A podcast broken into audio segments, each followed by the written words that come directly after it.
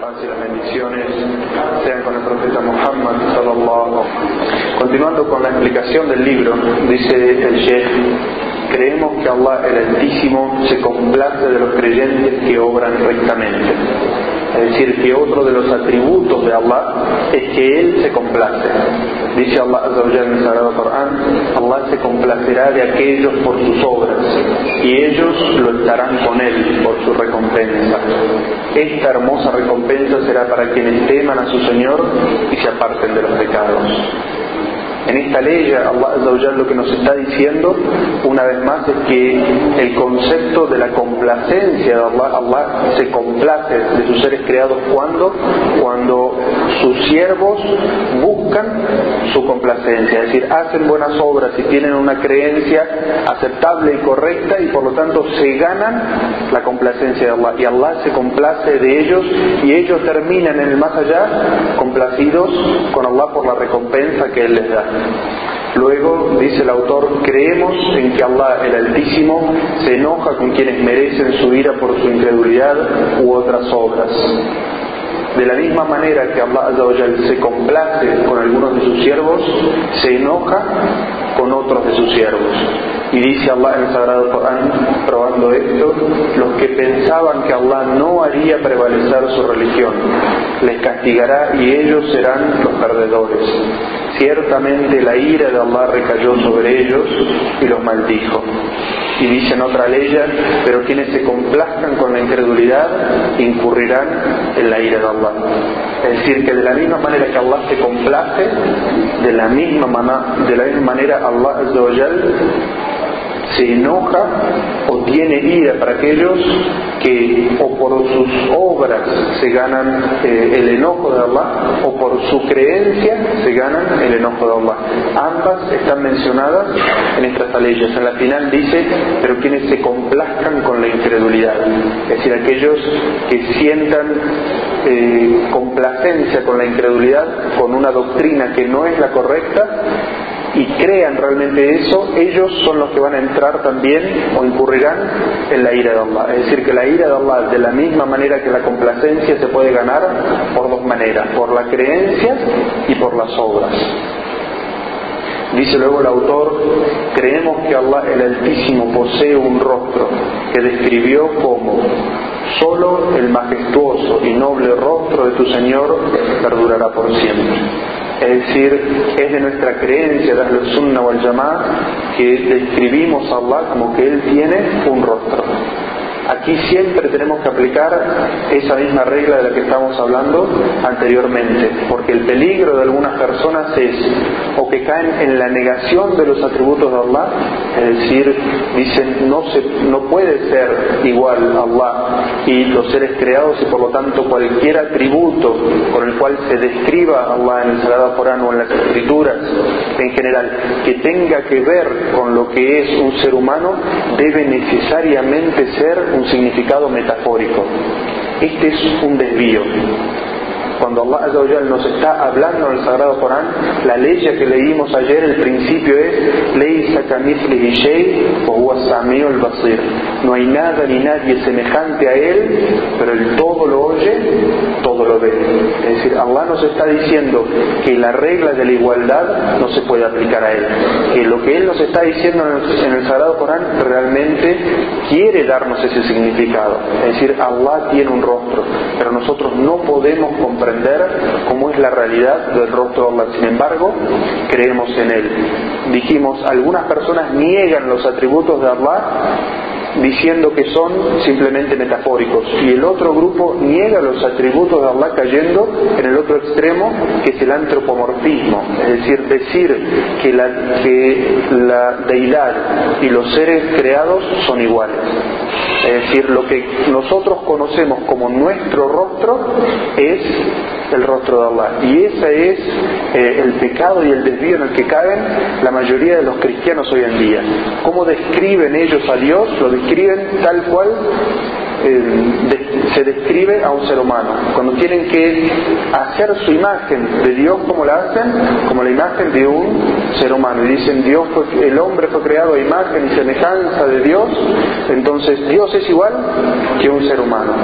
Muchos cristianos, no todos, pero muchos cristianos caen en ese eh, desvío teológico que se llama antropomorfismo, es decir, darle a la deidad los mismos atributos que tienen los seres humanos. Entonces, fíjense que nuestra creencia es moderada y media entre los dos extremos. Un extremo es negar los atributos por decir que son metafóricos, es decir, que no tienen realidad. Los que dicen que los atributos de Dios son metafóricos en realidad están diciendo Dios no ve, Dios no oye, Dios no ama, Dios no se complace, Dios no se enoja, Dios no tiene rostro, Dios no tiene manos, Dios no...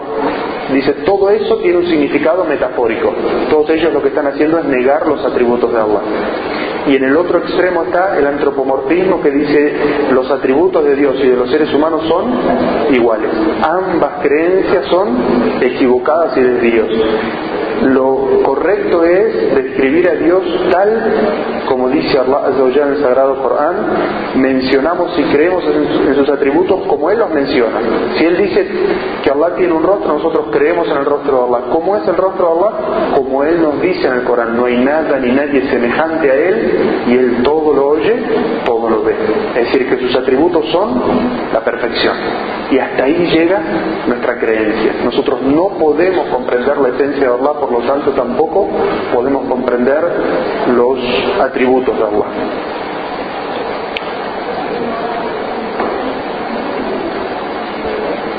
Dice luego el autor, creemos que Allah el Altísimo tiene dos manos grandiosas.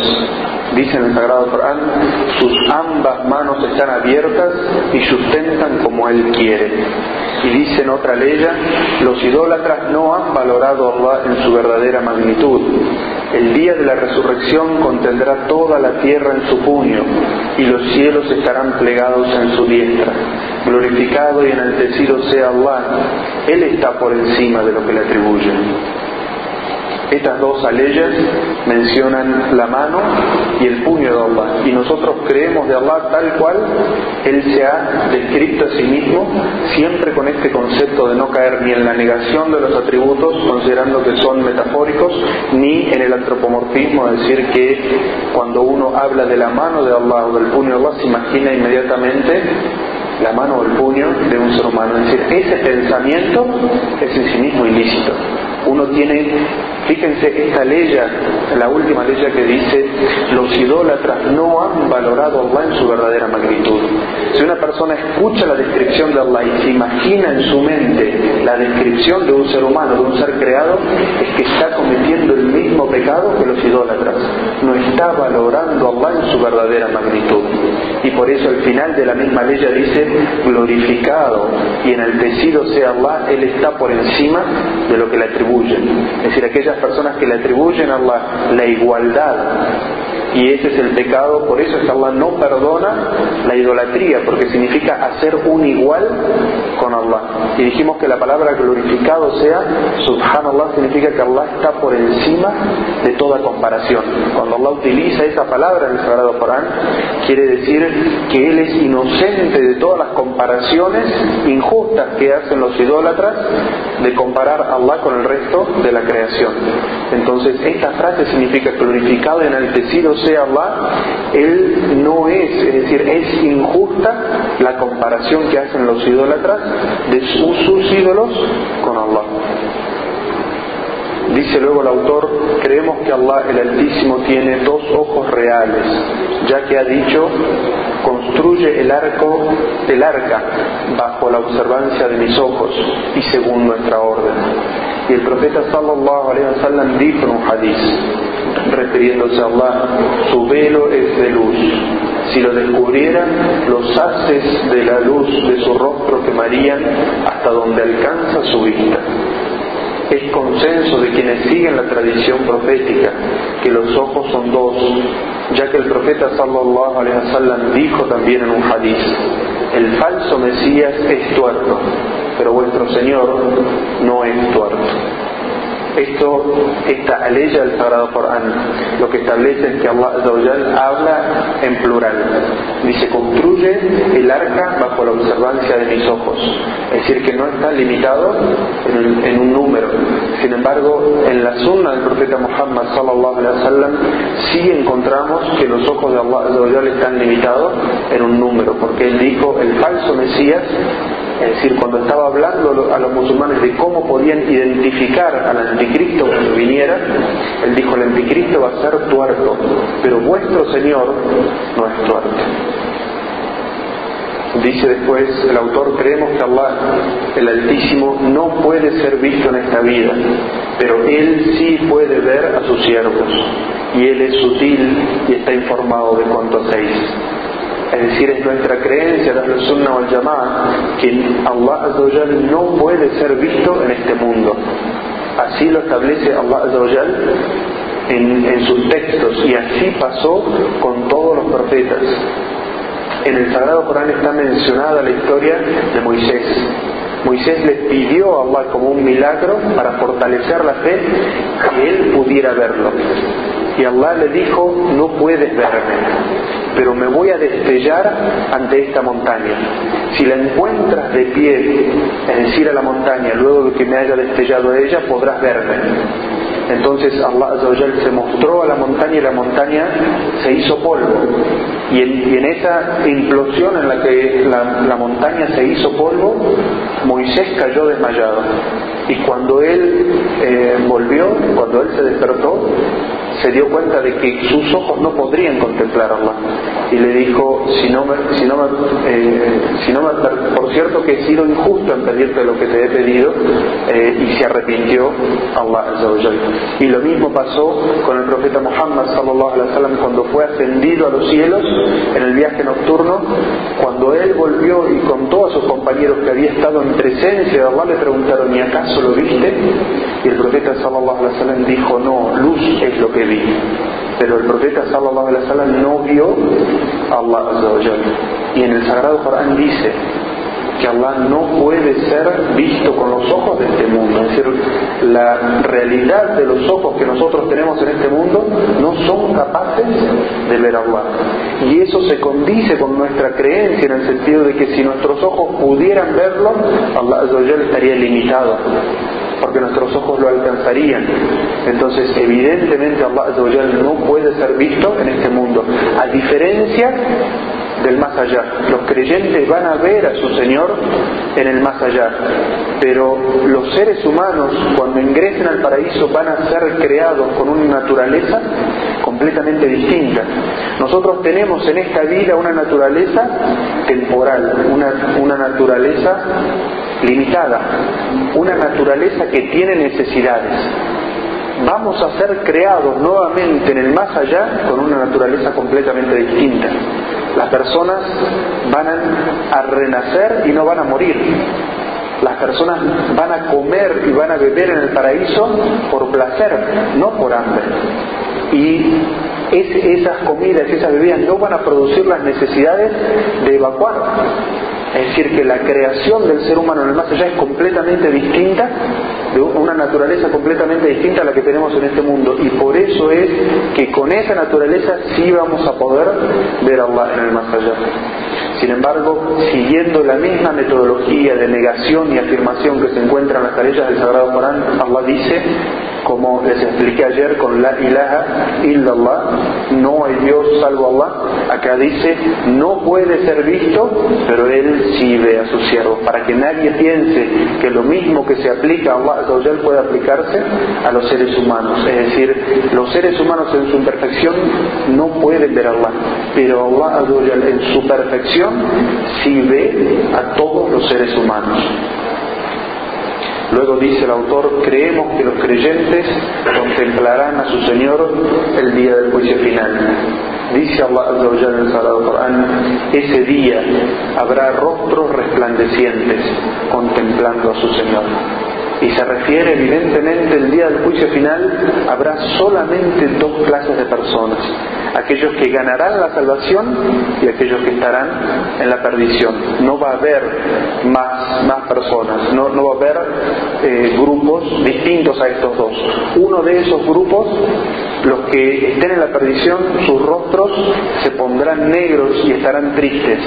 Y los otros rostros, como son descritos en esta ley, dice, habrá rostros resplandecientes de luz contemplando a su Señor. Es decir, que Allah nos dice, nos aldrige en esa ley que aquellos que van a estar salvos en el más allá, sus rostros van a estar resplandecientes de luz y van a estar observando a su Señor. Dice luego, creemos que Allah el Altísimo no tiene quien pueda asemejársele debido a la perfección de sus atributos. Dice, no hay nada ni nadie semejante a Allah y Él es omnioyente, omnividente. Es decir, que todos los atributos que acabamos de mencionar anteriormente tienen que ser comprendidos a la luz de esta ley. Es decir, nada se le puede asemejar. Los atributos deben ser comprendidos acorde a su divinidad y no a la idea que una persona puede hacerse en su mente. Y algunos sabios dicen, si una persona intentara comprender los atributos de Allah, cualquier cosa que se imaginara, evidentemente sería algo creado. Y Allah es el creador. Y por lo tanto no puede ser igual. Dice luego el autor, creemos que Allah no existe nada ni nadie con derecho a ser adorado excepto Él. Viviente, se basta a sí mismo y se ocupa de toda la creación. No lo toma somnolencia ni sueño. Suyo es cuanto hay en los cielos y la tierra. ¿Quién podrá interceder ante Él sino con su anuencia? Conoce el pasado y el futuro y nadie abarca de su conocimiento salvo lo que Él quiere. Su trono se extiende en los cielos y en la tierra, y la custodia de ambos no le agobia. Él es el sublime, el grandioso. El autor vuelve a mencionar aquí esta ley que ya había mencionado anteriormente en este concepto de los atributos de Allah para que comprendamos ahora esta ley bajo esta norma que hemos comprendido de que no, no se puede comparar a Allah y por eso él dice que no hay nada ni nadie semejante a él y que él es el viviente eterno que se basta a sí mismo es decir que no necesita de nadie pero que él se ocupa de toda la la creación. Todas estas eh, frases que Allah utiliza lo que demuestran es que Él es único en sus atributos, porque ningún ser creado tiene estos atributos, todos ellos le pertenecen únicamente a Él. A pesar de que Él se ocupa de toda la creación, no lo toma somnolencia ni sueño, es decir, Allah no sufre cansancio por hacerse cargo de toda la creación suyo es, es decir, el dominio y el poder sobre cuanto hay en los cielos y en la tierra. ¿Quién podrá interceder ante Él si no es con su anuencia? En esta pregunta retórica la respuesta es nadie. Nadie puede obligar a Allah, nadie puede interceder ante Él sin su permiso y quien interceda no puede obligarlo a hacer lo que quiera, a diferencia de las intercesiones entre los seres humanos. A veces una persona recibe una intercesión sin permitirla porque una persona tiene más estatus o más poder y por esa intercesión se ve obligado a hacer algo que no quiere. Y Allah nos dice, Allah está fuera de esa regla, nadie puede interceder sin su permiso y nadie le obliga a Allah hacer lo que Él permite de la intercesión. Conoce el pasado y el futuro, a diferencia de las personas que solo recuerdan algo de su pasado y no conocen su futuro. Nadie abarca y nadie abarca de su conocimiento salvo lo que Él quiere. Los seres humanos tienen un conocimiento limitado y Allah tiene el conocimiento completo y Él permite a las personas que conozcan lo que Él quiere de su creación. Su trono se extiende en los cielos y la tierra y la custodia de ambos no le agobia, a pesar de que el, el trono de Allah que es la creación más grandiosa, extiende por los cielos y la tierra, estar a cargo de ello no le agobia y no le cansa. Y Él es el sublime, es decir, el que está por encima de todas las cosas, el grandioso que no tiene igual. Dice el Sheikh explicando esta última frase, debido a la perfección de su vida y su eternidad. Creemos que no es injusto con nadie. Es decir, es nuestra creencia de la Sunnah o llamada como musulmanes que Allah no es injusto con nadie, debido a su completa y divina justicia, y que no está distraído ni ignora lo que hacen sus seres creados, debido a su completo conocimiento de todo es decir, como creencia, como Allah es el justo con su nombre y uno de sus atributos es la justicia, nosotros creemos que todas las obras de Allah, todas las disposiciones de Allah, aquello que ordena y aquello que prohíbe, nada de eso encierra ni, ni injusticia ni opresión hacia nadie. Y, creemos también que Allah no está distraído ni ignora lo que hacen sus seres creados. Y esta frase es muy importante para nosotros que venimos de una religión o de conceptos en esta, en esta sociedad en la cual se cree que Dios solamente mira las grandes cosas o las grandes obras que hace la persona y no aquellas pequeñas cosas que hace día a día. Allah nos dice en esta ley, es nuestra creencia como musulmanes, que Allah no ignora nada de lo que hacemos. Es decir, toda, por pequeña obra que sea, por pequeña que sea la obra, Allah la conoce y la tiene en cuenta.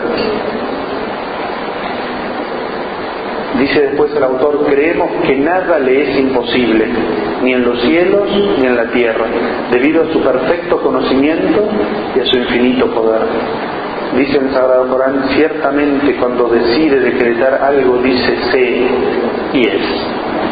Es decir, esa es nuestra creencia con respecto a la omnipotencia de Allah Él es todopoderoso, nada limita ni su conocimiento ni su poder. Y cuando Él quiere hacer algo, no le causa esfuerzo, sino que simplemente Allah cuando quiere algo da una orden, sé, y eso es, por su orden y su poder.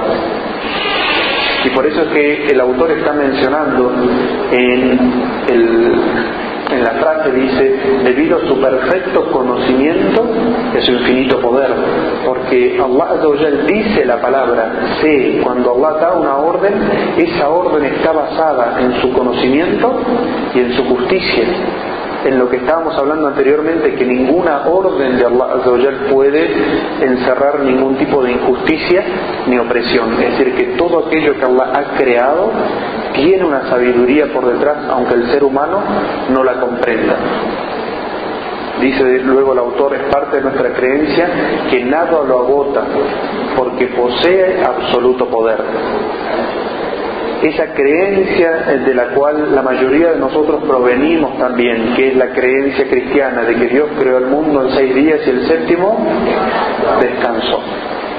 Si alguien quiere un concepto más antropomórfico que eso, es difícil de encontrar. Es evidente que un ser humano que trabaja durante seis días, el séptimo día está agotado y necesita descansar. Pero nuestro Señor es todopoderoso. Nada le agobia. Entonces, esto es muy importante para nosotros saber y comprender de que Allah está por encima de la descripción que hacen de Él. Allah no hay nada que lo agote ni nada que lo canse. Dice en el Sagrado Corán, creamos los cielos y la tierra y todo cuanto existe, entre ellos en seis días, y no nos agotamos en lo más mínimo.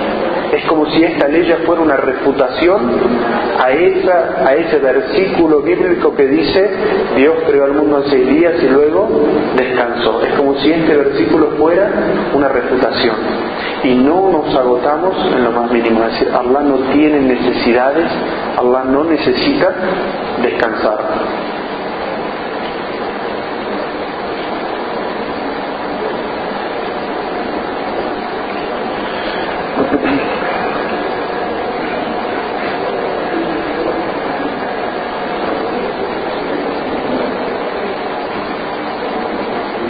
Dice luego el autor, creemos en la realidad de todo cuanto afirmó Allah, el Altísimo sobre sí mismo y en lo que dijo el profeta Muhammad sallallahu alaihi wasallam sobre él, sus nombres y atributos. Pero sin embargo,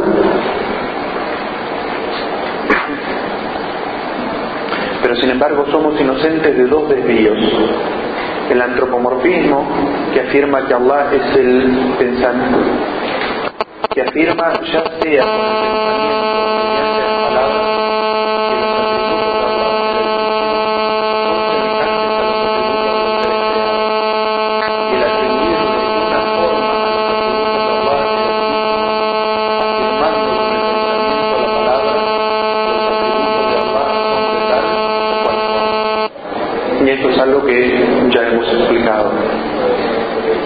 Dice luego el autor, negamos todo lo que Allah el Altísimo negó sobre sí mismo y lo que negó el profeta sallallahu alaihi wasallam sobre él, ya que al negarlo afirmamos la perfección contraria a lo negado.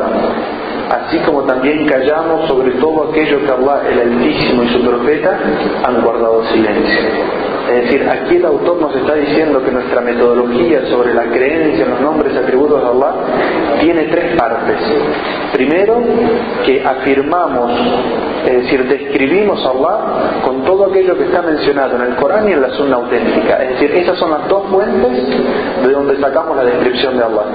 Ni lo que pueden imaginar las personas ni lo que pueden decir las personas, sino lo que se encuentra mencionado en el Sagrado Corán y lo que se encuentra mencionado en la Sunna del Profeta y también en la, en la Sunna y en el Corán no solamente se encuentran afirmaciones,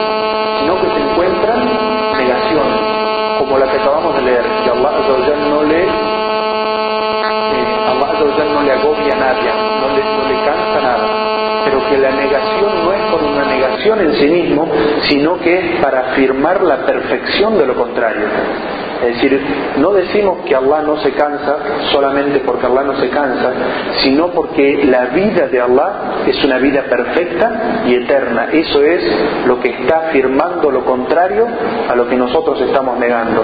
Y la tercera parte de nuestra eh, creencia respecto a los nombres y los atributos de Allah es que sobre aquello que Allah guardó silencio y su mensajero guardó silencio, nos corresponde a nosotros guardar silencio también. Es decir, inventar palabras nuevas para describir a Allah es lo que no corresponde, o ponerle nombres nuevos a Allah es lo que no corresponde. Es decir, nuestra creencia es detenernos en el límite con el cual Allah se describió a sí mismo y el profeta sallallahu alaihi wasallam lo describió a Allah.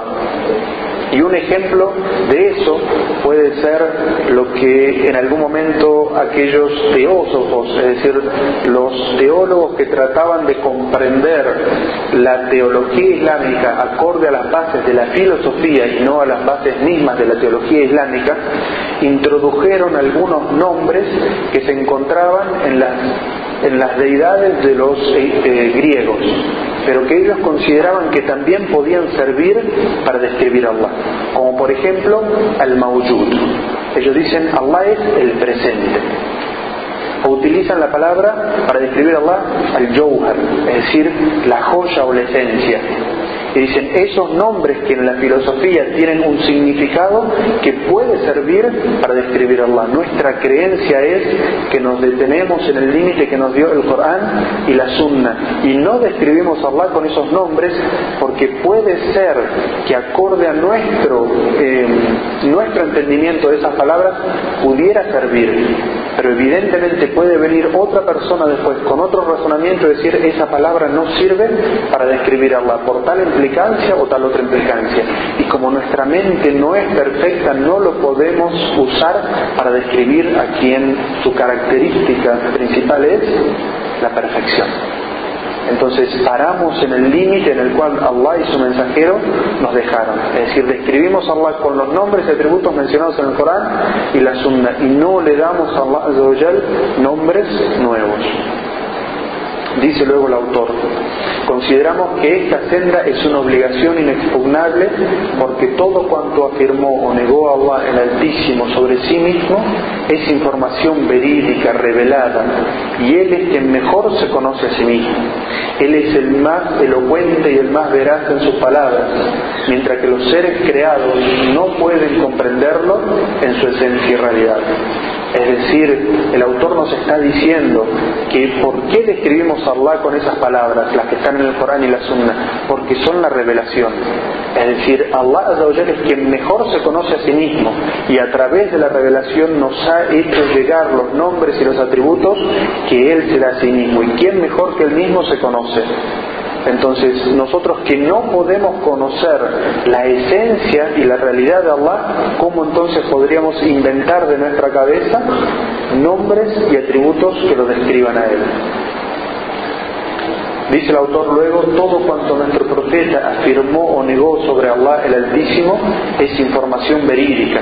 Es quien mejor conoce y puede describir a su Señor, porque fue la persona más elocuente y veraz.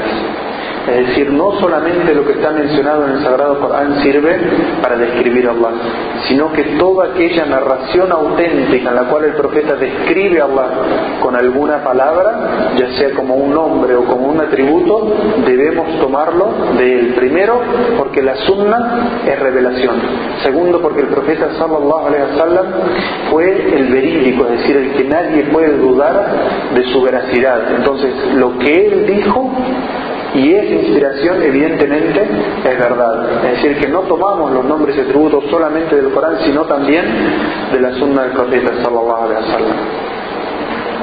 Y es importante saber, aquí el, el, lo dice, cuando habla de que Allah es elocuente y que el profeta sallallahu alaihi wasallam es elocuente, es decir, cuando Allah nos revela en el Sagrado Corán y nos revela en la sunna del profeta Muhammad sallallahu la característica del lenguaje es la elocuencia. Allah y el profeta sallallahu hablan en parábolas, en en, imágenes que no son reales para algunas situaciones, pero se aclara inmediatamente en, el mismo lenguaje que es una, parábola, que es algo ficticio, que es un ejemplo lo que se está dando. Pero cuando se habla de la descripción de Allah, Allah no, no, en su elocuencia y hablando no solamente a los árabes, sino a todos aquellos que iban a venir después y hablaban otros idiomas, no hizo esa excepción y dijo todo lo que estoy mencionando sobre mí es en en un lenguaje metafórico, sino que lo que estoy diciendo es con la elocuencia de la verdad. Es decir, que se debe tomar tal y cual están en los textos y no se debe hacer una, una interpretación metafórica de esos textos, porque Allah la regla que nos da para eso es la ley que mencionamos anteriormente. No hay nada ni nadie que se le parezca o se le asemeje y el todo lo oye, todo lo ve. Esa es la regla que Él nos dio en el Sagrado Corán para comprender todas las descripciones sobre él. Y no hay una regla que diga todo lo que se mencione sobre Allah es metafórico. No existe esa regla. Allah en su elocuencia y en la revelación de la elocuencia del profeta Muhammad sallallahu alaihi wasallam lo describió con palabras que tienen un significado en las personas que lo escuchan. Pero la regla que nos dio para comprenderla es, esas palabras tienen un significado para los seres creados y tienen otro significado perfecto para Allah. Dice el autor por último en este capítulo, en las palabras de Allah el Altísimo y su profeta sallallahu alaihi wasallam encontramos la perfección del conocimiento y la veracidad, por lo que carece de argumento quien las rechaza o duda de aceptarlas. Y lo único que debemos mencionar aquí es que todo lo que se encuentra mencionado en el Sagrado Corán es completamente auténtico y no podemos dudar de él. Sin embargo, cuando vamos a analizar la sunna del profeta Muhammad sallallahu alaihi wasallam, antes de afirmar algo sobre Allah o tomar un veredicto legal en los asuntos de debemos estar seguros que esa narración es auténtica, es decir, que fue compilado en alguno de los libros que recopilan los hadices auténticos del profeta Muhammad sallallahu alaihi wasallam, porque hay algunas recopilaciones que no tienen el grado suficiente para que la consideremos que realmente salieron de boca del profeta sallallahu alaihi wasallam. Entonces, esta es una precaución que debemos tomar siempre que vayamos a describir a Allah o a tomar un veredicto legal.